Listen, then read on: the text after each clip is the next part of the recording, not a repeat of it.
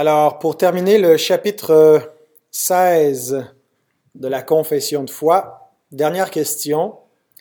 Les non-chrétiens peuvent-ils faire de bonnes œuvres? Les non-chrétiens sont incapables de toute bonne œuvre selon Dieu, mais ils sont néanmoins tenus de s'efforcer de pratiquer le bien. C'est ce que nous allons voir en explicitant davantage cette réponse. On a parfois l'impression que les, il arrive que les non-croyants surpassent les chrétiens dans leur conduite. Euh, et c'est pas toujours une impression, parfois c'est vrai, ils les surpassent par euh, leur, respect, leur intégrité, des fois leur sagesse. Euh, et ça peut pratiquement nous donner euh, l'impression que les bonnes œuvres sont à la portée de tous, avec un petit peu de bonne volonté. N'importe qui peut arriver à pratiquer les bonnes œuvres que on a décrites dans les, euh, dernières semaines en examinant tous les paragraphes contenus au chapitre 16. Mais euh, les bonnes œuvres, on a vu, entre autres, qu'elles euh, ne sont pas que simplement l'effet de la volonté, pas même de la volonté régénérée. Mais qu'en est-il donc des bonnes œuvres? S'il en est des non-chrétiens? Est-ce que les non-chrétiens peuvent euh, pratiquer des œuvres semblables? Quelles sont leurs valeurs euh, aux yeux de Dieu? Alors, le paragraphe 7 répond à cette question-là. Il termine euh, la présentation de la doctrine des bonnes œuvres en s'attardant aux œuvres des non-croyants. Alors, lisons le paragraphe 7. Les œuvres faites par des personnes non régénérées peuvent être, par leur contenu, des choses que Dieu commande et profitables pour ces personnes et pour d'autres. Cependant, parce qu'elles ne procèdent pas d'un cœur purifié par la foi, et ne sont pas faites droitement selon la parole, ni pour la gloire de Dieu, elles sont pécheresses et ne peuvent plaire à Dieu, ni rendre quelqu'un apte à recevoir la grâce de Dieu. Cependant, les négliger est encore plus coupable et plus désagréable à Dieu. Alors la, prochaine, la première chose qu'on voit dans ce paragraphe, c'est une concession qui est euh, exprimée, qui nous dit que d'une certaine façon, les œuvres euh, de bienfaisance, les bonnes actions des non-chrétiens peuvent être envisagées bonnes sous un certain angle. Bien qu'elles n'aient pas la pleine approbation divine, euh, elles sont, on peut pas dire que tout ce que les non-croyants font est euh, pourri en soi. Euh, L'Écriture, la, la, confession reconnaît qu'il y a un certain profit dans ces bonnes actions, que ça leur profite euh, parfois à eux-mêmes de les pratiquer, que c'est bon pour eux-mêmes et que c'est bon pour leurs semblables, ça profite aux autres. Euh, ce qui nous rappelle peut-être cette citation que vous avez déjà entendue de Martin Luther, qui dit Dieu n'a pas besoin de tes bonnes œuvres, mais ton prochain oui. Euh, alors c'est pas Dieu qui a besoin de notre justice, c'est pas Dieu qui a besoin de nos bonnes œuvres, ça lui apporte rien, mais c'est pour les autres et ça situe un petit peu dans quel sens les œuvres des non-croyants peuvent être bonnes, c'est dans un sens humain et social et non pas dans un sens religieux et spirituel. C'est au niveau horizontal et non pas au niveau vertical par rapport à Dieu. C'est seulement par rapport euh, aux hommes. Alors, est-ce que ça veut dire qu'il n'y a pas un, rapport vertical euh, vis-à-vis de Dieu, que entre ce que Dieu commande et ce que les euh, hommes font, les non-croyants font, il y a euh, aucun lien, aucun rapport. Est-ce que ça veut dire que Dieu n'a aucune appréciation pour les œuvres dites bonnes entre guillemets des non-croyants? Bien, c'est pas tout à fait ce que l'Écriture enseigne. L'apôtre Paul, par exemple, dit dans Romains 2, 14 à 16 que les païens qui connaissent pas la loi de Dieu font naturellement ce que prescrit la loi. Donc, il, vient euh, Paul confirme ici ce que ce qu'on a lu un peu plus tôt dans la confession que les non-croyants peuvent faire des choses que Dieu commande dans sa parole. Euh, même s'ils ne connaissent pas toujours les commandements divins, euh, ils ont dans leur conscience la loi de Dieu qui est inscrite. On a des exemples dans l'Écriture, entre autres celui d'Akab, pour être sûr de prendre quelqu'un qui est, du mauvais côté, là, euh, le roi Akab, qui est un, ennemi farouche du peuple de Dieu, euh, qui est un roi idolâtre, qui a un verdict euh, négatif qui est rendu sur sa vie. Bien, à un certain moment, quand il reçoit une parole de jugement de la part d'Élie, eh bien, il va se contrir vis-à-vis de cette parole, il s'humilie, il prend le, sac, un vêtement de sac et, la cendre et porte le deuil, s'humilie devant Dieu.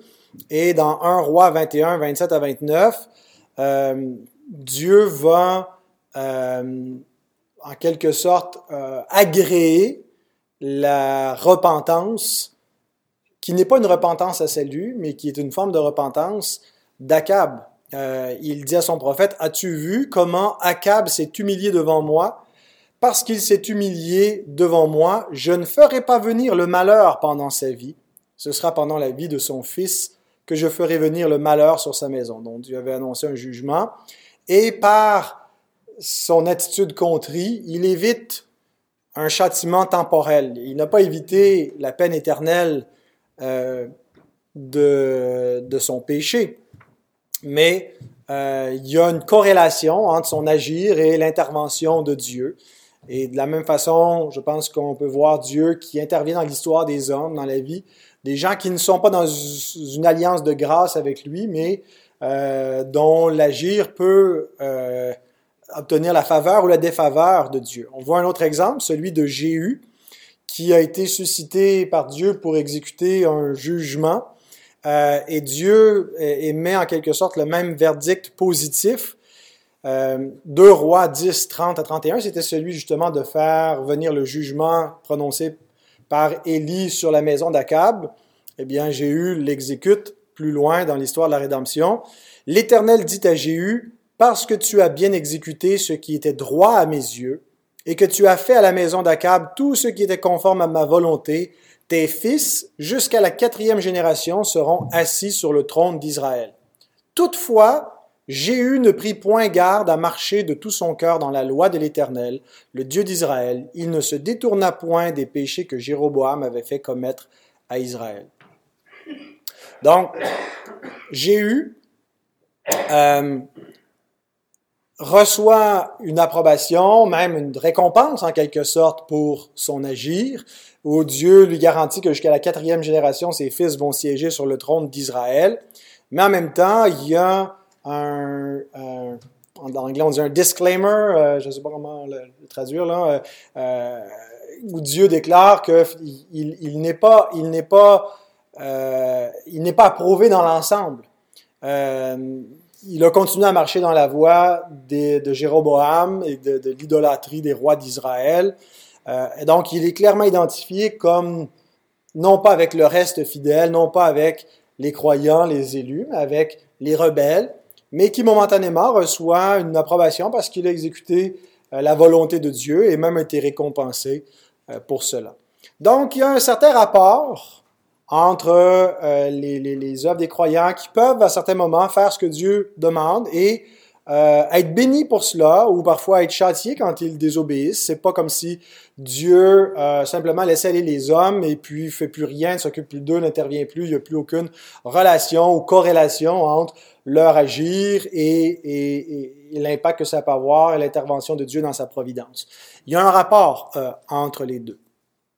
Ceci étant dit, une fois que la concession est faite, qu'il peut y avoir du bien que les hommes peuvent faire jusqu'à un certain point, il y a trois objections que la confession de foi euh, met de l'avant pour expliquer pourquoi les œuvres des hommes ne peuvent pas être appelées bonnes au sens des bonnes œuvres des croyants. Elles sont pas bonnes dans le même sens, elles sont pas spirituellement bonnes. Elles demeurent des œuvres mortes. Quand l'Écriture utilise l'expression des œuvres mortes, elle ne veut pas seulement euh, parler des œuvres euh, de péché, les œuvres qui sont euh, négativement mauvaises, mais aussi parfois des œuvres qui en apparence peuvent être bonnes, mais qui sont stériles, qui n'apporteront pas la, la vie parce qu'elles, elles, ben, pour les raisons qu'on va voir, mais donc des œuvres mortes qui n'atteignent pas le standard de la loi divine. La, c'est pas la, le rapport horizontal qui compte, ce que les hommes en pensent, puis l'acceptation ou l'acceptabilité sociale des œuvres qui en fait une œuvre bonne aux yeux de Dieu, c'est sa loi. La loi, c'est la règle de justice, c'est le standard euh, parfait qui vient de Dieu pour déterminer si une chose est bonne ou mauvaise. Et aucune œuvre d'un non-croyant peut atteindre ce standard. Elle demeure toujours une œuvre morte. Alors, les trois raisons euh, concernent la source, la manière et le but des œuvres des non-croyants. D'abord, la source, la confession dit parce qu'elle ne procède pas d'un cœur purifié par la foi. Donc, leur source, le cœur de l'homme, qui est la source de, toutes nos voies, garde ton cœur plus que toute autre chose, car de lui viennent les sources de la vie. Alors, la source des œuvres, d'où viennent les œuvres, d'où sortent les paroles, d'où sortent nos actions, ça vient du cœur. Bien, la source n'a pas été purifiée. Et l'apôtre Paul nous rappelle que les incrédules sont par conséquent incapables d'aucune bonne œuvre. Il nous donne la raison dans le même passage, c'est dans Tite 1.16 que je viens de, de citer, incapables de toute bonne œuvre. Mais au verset 15, il nous dit pourquoi ils sont incapables de toute bonne œuvre il commence par dire, euh, par contraster avec les croyants, en disant tout est pur pour ceux qui sont purs, mais rien n'est pur pour ceux qui sont souillés et incrédules. Tout est pur pour ceux qui sont purs. Ceux qui sont purs, c'est ceux qui ont été purifiés. C'est pas ceux qui euh, sont plus vertueux du point de vue humain. C'est qui est pur. Il euh, n'y a, rien de, pur qui peut sortir d'une personne qui n'a pas été purifiée. Euh, Job rappelle dans un de ses discours que comment d'un être souillé sortira-t-il un homme pur? Il n'en peut sortir aucun.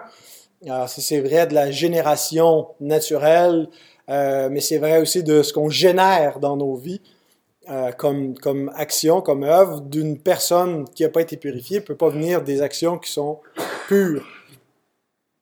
Seule la foi purifie le cœur d'où procèdent les œuvres.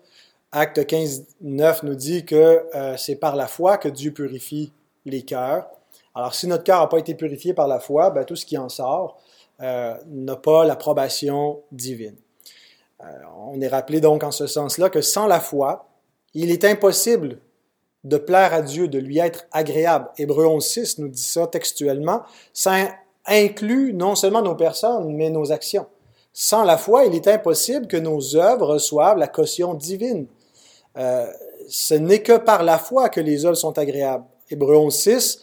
Mais juste avant, il, nous a donné les exemples de cela en, rappelant l'histoire d'Abel et de Caïn.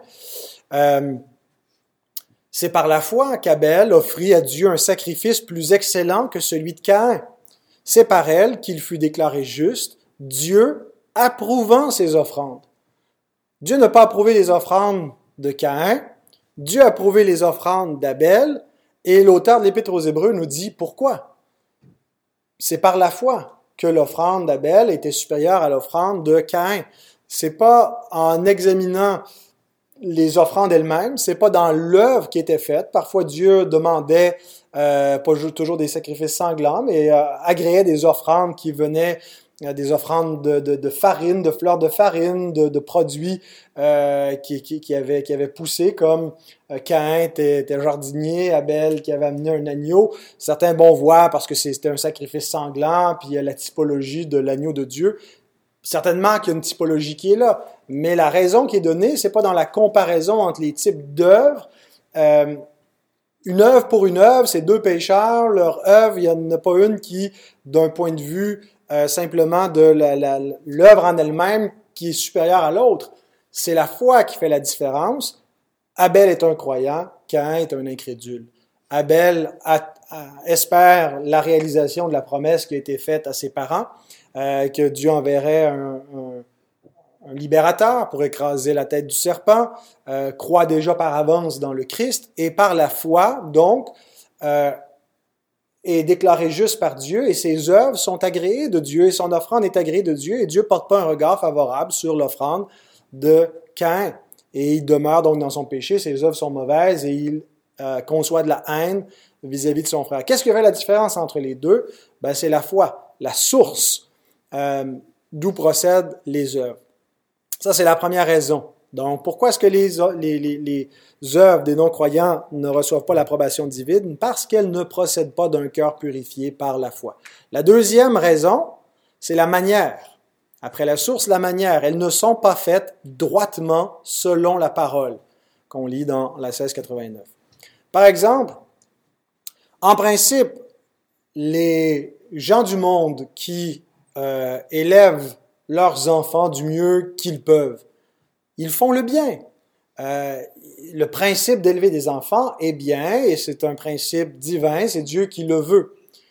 Mais parce qu'ils sont du monde et qu'ils ne connaissent pas, qu'ils ne connaissent pas la parole de Dieu, ben, ils n'élèvent pas leurs enfants selon les principes de la parole de Dieu. Ils n'élèvent pas leurs enfants dans le Seigneur. Ils n'élèvent pas leurs enfants en suivant les ordonnances de Dieu. Ils suivent quoi? Ben, ils suivent la parole des hommes, la parole du Doc Mayou, euh, ils suivent autre chose, d'autres livres, d'autres paroles que euh, la parole inspirée de Dieu. Et donc, bien qu'en principe, ce qu'ils font est bien, parce qu'ils ne suivent pas la parole, eh bien, euh, ce qu'ils font n'est pas fait droitement selon la parole. Rappelons-nous ce que Paul nous dit dans 1 Corinthiens au chapitre 13, au tout début. Il nous dit qu'on peut pratiquer les plus grandes œuvres qui soient, hein, jusqu'à donner notre corps pour être brûlé, euh, martyr pour les autres, mais il dit que si euh, nos œuvres euh, n'ont pas l'amour, ne sont pas mues par la charité chrétienne, eh bien, elles sont vaines, elles ne servent à rien. Et ici, Paul n'envisage pas l'amour simplement comme l'humanisme, l'amour euh, dont les hommes seraient capables, une espèce d'affection naturelle. C'est pas du tout ce qu'il entend par amour. Il entend par l'amour la même chose que l'apôtre Jean entend par l'amour dans sa première épître, chapitre 4, versets 7 à 11, quand il nous dit que euh, Dieu est amour et que seuls ceux qui ont connu l'amour de Dieu en son Fils, dans ce qu'il a donné son Fils pour expier nos péchés, finalement, qui ont connu l'amour de Dieu dans l'Évangile, connaissent véritablement l'amour et peuvent reproduire cet amour-là.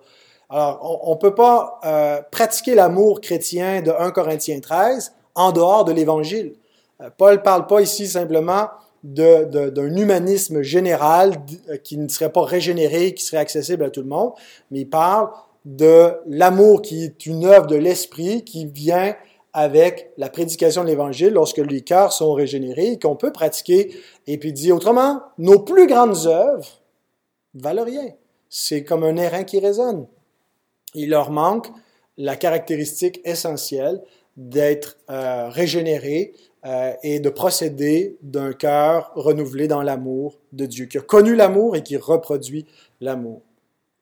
Et donc, euh, il n'y a pas de bonnes œuvres sans la connaissance de l'Évangile.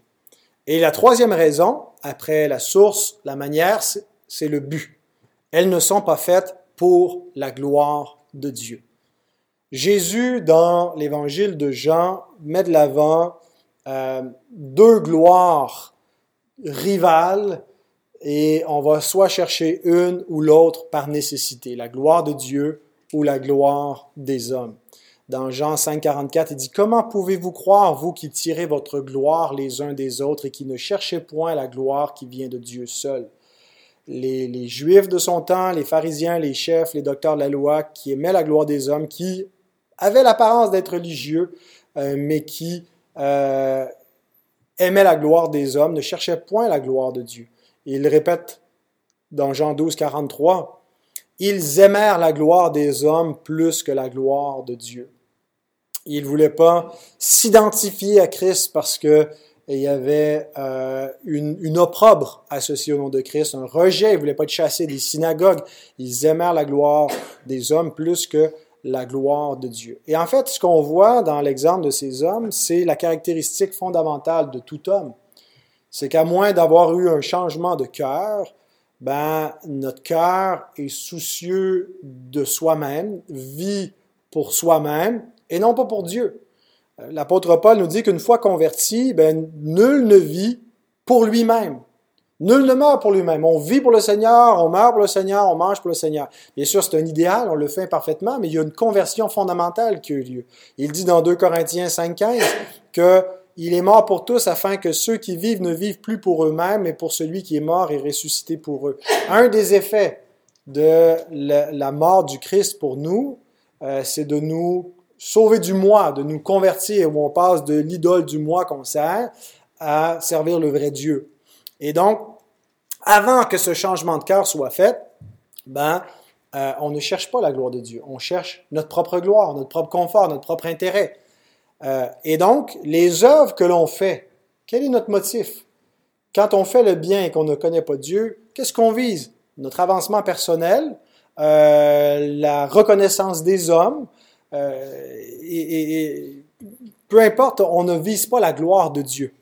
Et Jésus nous parle de telles œuvres qui sont faites pour être vues des hommes et non pas de Dieu. Et il dit que Dieu n'approuve ni ne récompense ces bonnes œuvres au début de, du chapitre 6 de Matthieu. Gardez-vous de pratiquer votre justice devant les hommes pour en être vus. Autrement, vous n'aurez point de récompense auprès de votre Père qui est dans les cieux. Donc, lorsque tu fais l'aumône, ne sonne pas de la trompette devant toi comme font les hypocrites dans les synagogues et dans les rues, afin d'être glorifiés par les hommes. Je vous le dis en vérité, ils ont leur récompense. Il y a deux niveaux. Il y a un niveau céleste et terrestre. Il y a une récompense terrestre et céleste euh, à être vu des hommes ou de Dieu. Et donc, tant que tu es inconverti, c'est pas devant Dieu, c'est pas sa gloire que tu cherches, euh, c'est peut-être pas nécessairement avec euh, la, vanité à sa, à sa pleine puissance, mais quelque part dans le fond du cœur de l'inconverti, c'est pas la gloire de Dieu qui poursuit, et à cause de cela, euh, son mobile, son motif, sa motivation n'est pas la bonne, et ses œuvres ne peuvent pas donc euh, être déclarées bonnes. Donc pour ces trois raisons, à cause de leur source, leur manière et leur but, les œuvres, le bien même que les hommes font, n'est pas déclaré bon par Dieu. Ça peut donner l'impression, en conclusion, que l'Église n'encourage pas ceux du dehors à pratiquer le bien, que euh, on n'encourage pas les, les, gens dehors de l'Église à pratiquer la justice, à défendre la justice, un petit peu comme si ben, on les laisse euh, aller finalement, ça sert à rien de défendre le bien dans la société. Tout ce qui nous importe, c'est ce qui se passe dans l'Église, puis euh, au diable le reste du monde. Euh, il faut faire attention quand on, prêche la justice, qu'on rappelle l'importance des œuvres, de ne pas le faire de la mauvaise manière. Euh, on ne veut pas décourager les hommes de pratiquer le bien. Euh, d'honorer le mariage, de bien élever leurs enfants. On veut pas leur donner l'impression que tout ce qu'ils font, c'est vanité des vanités, tout est perdu, puis ils s'en vont en enfer de toute façon. Alors c'est même pas la peine de s'essayer. Mangeons et buvons, car demain nous mourrons. C'est pas le discours que nous prêchons. On prêche euh, l'importance de défendre la veuve et l'orphelin, de pratiquer le bien, de pas oublier les, gens dans le besoin. Mais dans quel but? Euh, Quand on prêche il est important que l'Église annonce aux hommes que toute leur justice, toutes leurs meilleures œuvres n'ont la, valeur que, d'un vêtement souillé devant Dieu, ne vaut pas plus. Mais quand on prêche ça, c'est pas pour décourager les bonnes œuvres. C'est pour déclarer aux hommes qu'ils ne peuvent pas être justifiés par ces bonnes œuvres et pour les conduire à Christ. Euh, mais on veut encourager le bien, et puis euh, on encourage le bien en, invitant les hommes à pratiquer le bien. Quand ils pratiquent le bien, ils voient souvent l'insuffisance de leur propre bien s'ils sont éclairés par l'esprit. Mais euh, j'aime comment la confession conclut en disant que ne pas pratiquer ces choses-là est encore plus coupable et plus désagréable à Dieu que, je veux dire, même ces bonnes œuvres entachées de péché sont en quelque sorte désagréables à Dieu comme un vêtement souillé mais le contraire de, ces, bonnes œuvres, les mauvaises œuvres des, hommes et négliger la pratique de ces bonnes œuvres, c'est encore pire. Et ça va encourir un jugement pire. Donc, euh, il faut encourager les hommes à faire le bien parce qu'il est bien de faire le bien, il est bien de faire le bien pour leur prochain, et il est même bien de faire le bien envers Dieu d'une certaine façon, c'est-à-dire, est-ce qu'on devrait encourager, par exemple, les non-croyants à prier, à venir à l'Église, Euh, est-ce qu'il est, est, bon, est-ce qu'il est bien pour eux euh, qu'ils viennent à l'Église alors qu'ils ne connaissent pas Dieu, qu'ils n'ont pas les bonnes raisons, euh, ou on les, on, les, on, les, on les abandonne? Est-ce qu'on les encourage à, lire la parole alors qu'ils ne la comprennent pas, qu'ils cherchent à la mettre en pratique sans même avoir saisi euh, ce le, message fondamental de la parole? Je pense qu'on doit, on doit les encourager euh, à tout cela, sachant que dans la pratique de ces bonnes œuvres, euh, bien certains vont trouver Dieu. C'est un petit peu ce que Daniel prêchait au roi Nabucodonosor euh, pendant l'exil dans Daniel 4, 27, quand euh, il lui annonce le sens de, de son rêve qu'il a fait. Il lui dit, c'est pourquoi, ô roi, puisse mon conseil te plaire. Mets un terme à tes péchés en pratiquant la justice et à tes iniquités, en usant de compassion envers les malheureux, et ton bonheur pourra se prolonger. Autrement dit, il invite en quelque sorte à la repentance. Et la repentance, c'est pas juste de cesser de pratiquer le mal, c'est de se mettre à pratiquer le bien. Euh, et c'est en faisant tout cela que les pécheurs voient aussi la, la, la laideur de leur cœur, leur difficulté à, à, vraiment faire un vrai bien pur, en fait l'impossibilité à, à, le réaliser, et dans l'espoir qu'en les invitant, en redressant les, les adversaires de l'Évangile avec douceur, Dieu leur donnera la grâce pour qu'ils se dégagent des pièges du diable en revenant à leur bon sens, en, en, en connaissant la grâce de Dieu au travers de cela. Alors on ne décourage pas les bonnes œuvres, au contraire, on les encourage fortement.